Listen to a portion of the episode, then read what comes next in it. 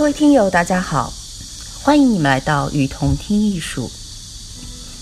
在这里，我们介绍国内外艺术机构、艺术家，分享关于艺术的文章，让你用听的方式，更多的了解艺术。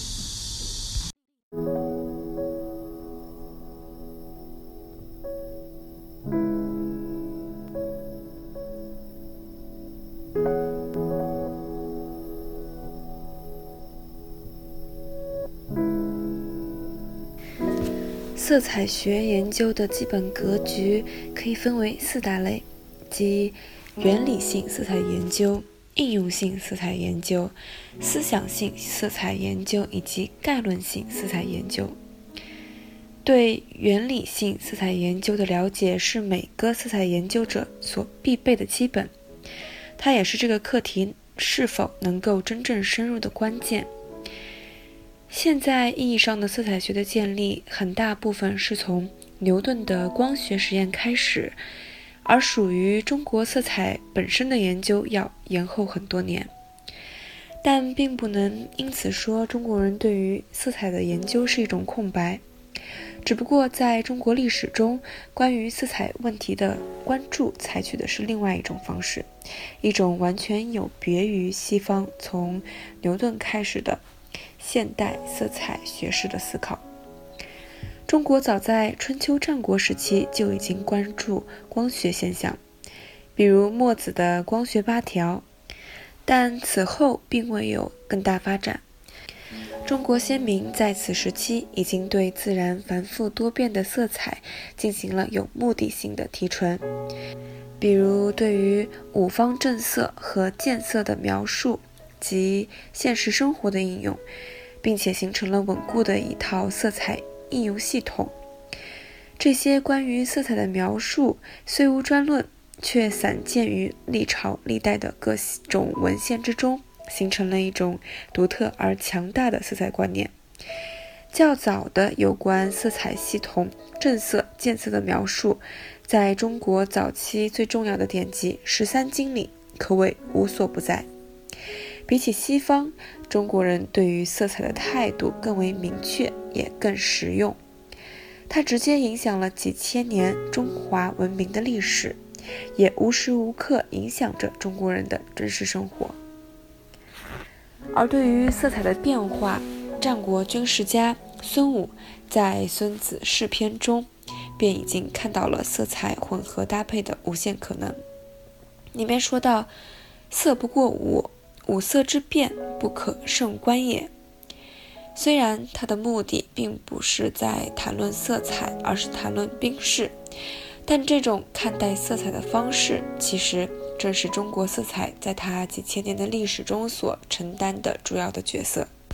在西方色彩学中，早期的牛顿走的正是一条所谓的科学色彩研究之路。但他从光学入手的色彩研究，一开始就受到了西方美学家的猛烈抨击，其中以德国文豪歌德为最重要的代表。从此开始，西方色彩学研究便走向了两条看似互不待见的路：一条是以牛顿为开始的光学色彩研究之路，另一条则是。以稍晚于牛顿的英国人哈里斯在1766年出版的《色彩的自然系统》所基于的色彩自然的真实体验研究。与西方色彩学相比，中国基于西方色彩体系的当代色彩学研究起步较晚，虽然也出现了部分相关研究。但由于由依于西方色彩体系的强大话语和对中国传统色彩体系的孤疑之中，故而在应用性的色彩研究上较少创建，还在摸索之中。反而是在色彩的思想性研究上着力较多。有一种中国思想史是从相克革命到相生禅让的五德中史说的色彩观念转变。以五行说为根本的五德中史说的建构，其存在基础是华夏先民带有目的性的一种建构。但后人一谈阴阳五行，大多将造用者视为战国年间的邹衍、邹衍是道家代表人物，也是五行的创造人。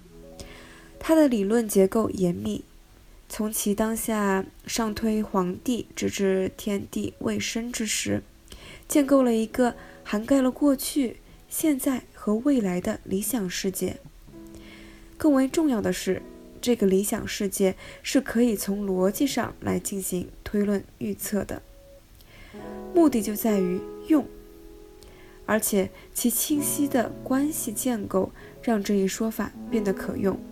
这也就难怪从五德中史说出发的五色观可以在中华文明中盛行不弊。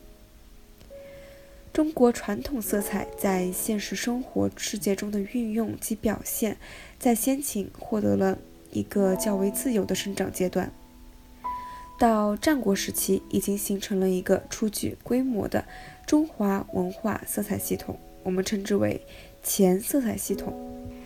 其定义的要点在于，这一色彩系统更大程度上是自发的，其中虽也有人的意志存在，但并非是一种强烈的、目的性明确的、有意识的人为建构，更多的是一种自然生长的形成。与色彩系统的建构息息相关的三同五德观念，虽肇始于先秦，但其被利用却是到了下一个大时段才真正开始。这一时段涵盖秦朝、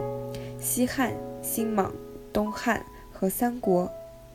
色彩和其他各种文化要素一起，成为了统治阶层构建社会权力结构、政治伦理观念的关键。在这一中华文化性格真正建立的大时段中，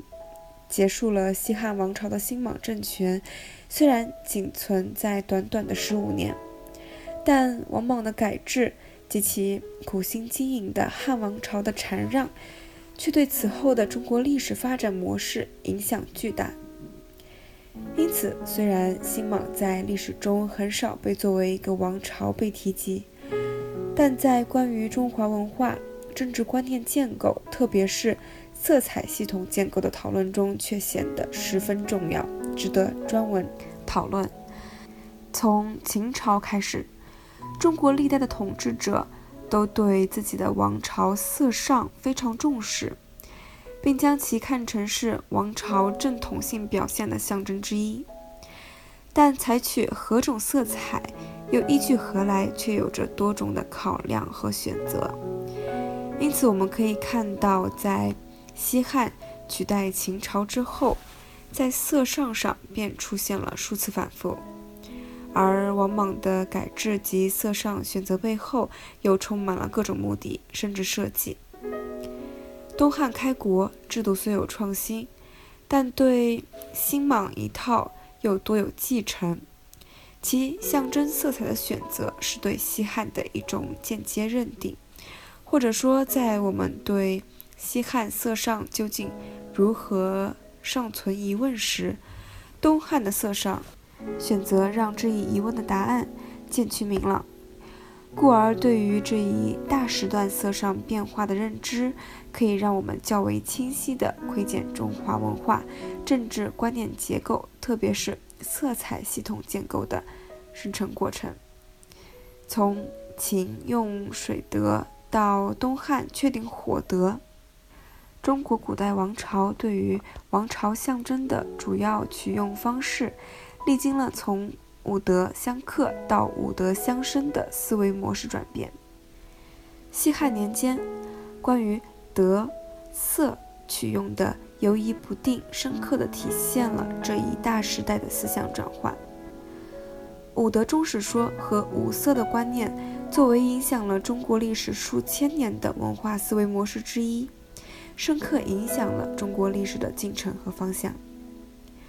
相生和相克背后是看待世间万物基本规律的不同选择，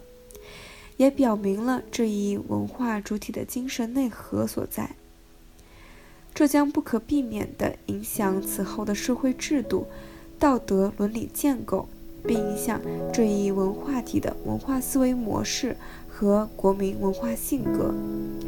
进而影响更为具体的身体性的体验，比如视觉，比如更为具体的视觉中的色彩体验。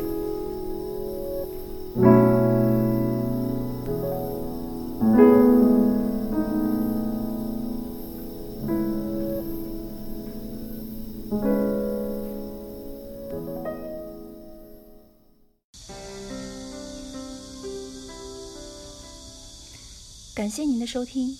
欢迎大家多提宝贵意见，并且来我们与同听艺术同名的微信和微博留言哦。